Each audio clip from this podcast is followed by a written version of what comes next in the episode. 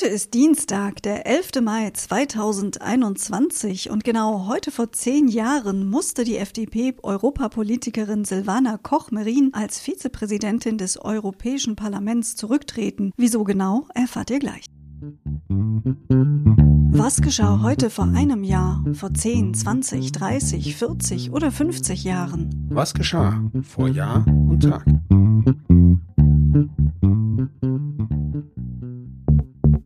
Vor einem Jahr.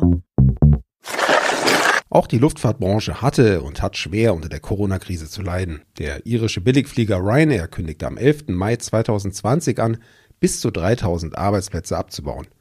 Betroffen waren vor allem Piloten und das Kabinenpersonal. Auch unbezahlter Zwangsurlaub, Gehaltskürzungen um bis zu 20 Prozent und die Schließung von Standorten in ganz Europa seien zu erwarten. Vor zehn Jahren ja, da gab es ja ganz äh, massive Plagiatsvorwürfe gegen Silvana Koch-Merin. Was war genau Anna. Ja, genau. Sie war ja seinerzeit die Vizepräsidentin des Europäischen Parlaments und als Vorsitzende der FDP im Europaparlament politisch aktiv und musste dann eben an diesem 11. Mai 2011 zurücktreten, weil es massive Plagiatsvorwürfe gegen ihre Doktorarbeit gab, die auch im Nachgang nicht ausgeräumt werden konnten. Ja, da kann man ja fast von einem kleinen Erdbeben sprechen und wo wir schon beim Thema sind, am selben Tag wurde Spanien vom schwersten Erdbeben seit 1956 erschüttert. In der Stadt Lorca, das ist an der Nordküste, starben neun Menschen. Vor 20 Jahren Washington. Die für den 16. Mai angesetzte Hinrichtung des Attentäters von Oklahoma City, Timothy McVeigh, wurde am 11. Mai 2001 auf den 11. Juni verschoben. Zuvor war bekannt geworden, dass die Bundespolizei FBI den Anwälten des zum Tode Verurteilten nicht das gesamte Beweismaterial zur Verfügung gestellt hatte. Durch ein Versehen, so das FBI, seien mehr als 3000 Dokumente zurückgehalten worden. Bei dem Bombenanschlag auf ein Regierungsgebäude in Oklahoma City im August 1995 1990 für das McVie verantwortlich gemacht wurde, waren 168 Menschen getötet worden. Timothy McVeigh wurde am 11. Juni 2001 hingerichtet. Vor 30 Jahren Fundamentalistische Grüne um Jutta Dittfurt schlossen sich am 11. Mai 1991 auf einer Bundesversammlung in Frankfurt am Main zur ökologischen linken Alternative Liste zusammen. Außerdem an diesem Tag Trotz der Entscheidung der niedersächsischen Landesregierung für den Bau einer Mercedes-Teststrecke bei Papenburg hielten die Grünen in Niedersachsen an der rot-grünen Koalition in Hannover fest.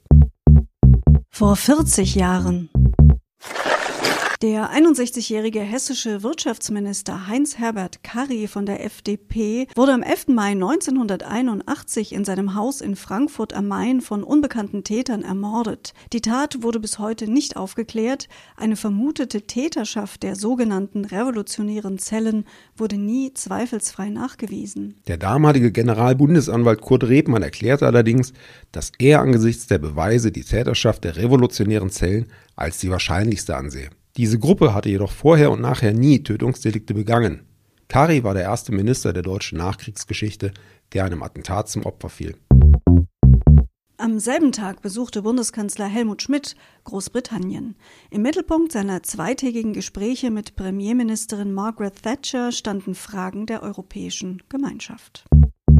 Vor 50 Jahren die Vereinigte Lutheranische Kirche Deutschlands legte am 11. Mai 1971 ihren Mitgliedskirchen eigene humanitäre Hilfsprogramme für Gebiete mit Rassenkonflikten vor. Die Kirche setzte sich damit von einem Beschluss des Ökumenischen Rates ab, Kirchengelder für den Kampf gegen den Rassismus ohne karitative Zweckbestimmung zu verwenden. Am 11. Mai 1971 geboren ist der britische Modedesigner Christopher Paul Bailey. Er war von 2001 bis 2018 für Burberry tätig. Nach seinem Studium entwarf er zunächst Damenmode für Donna Karan in New York. Von Tom Ford abgeworben, arbeitete Bailey 1996 bis 2001 als Senior Designer für Gucci in Mailand. Ab 2001 arbeitete er dann als Creative Director und später auch als CEO des britischen Labels Burberry. Herzlichen Glückwunsch. Vor zehn Jahren gab es ja eine ganz schöne Häufung an Plagiatsvorwürfen. Da war ja Silvana Koch-Merin nicht die einzige und der prominenteste Fall war ja Karl Theodor zu Guttenberg, der damalige Verteidigungsminister. Ja, in guter Gesellschaft waren die und ich bin auch ganz froh, dass die entsprechenden Personen auch ihre Ämter dann jeweils geräumt haben, wenn auch bei dem einen oder der anderen ein bisschen mehr Druck notwendig war. Allerdings wurde in diesem Zusammenhang natürlich auch äh, den Medien, der Presse äh, ein Vorwurf gemacht, dass sie eben den einen oder anderen Fall etwas zu eifrig verfolgt hätten. Naja, wie auch immer, es ist gekommen, wie es gekommen ist und äh, ich denke, alle Betroffenen von damals haben auch eine neue Verwendung gefunden. Wir verabschieden uns für heute, freuen uns, wenn ihr morgen wieder mit dabei seid. Tschüss, sagen Anna und Sebastian. Der Podcast vor Jahr und Tag erscheint täglich neu. Produktion tonbildschau.de Dr. Anna Kugli und Sebastian Seibel GBR. Mit uns können Sie sich hören und sehen lassen.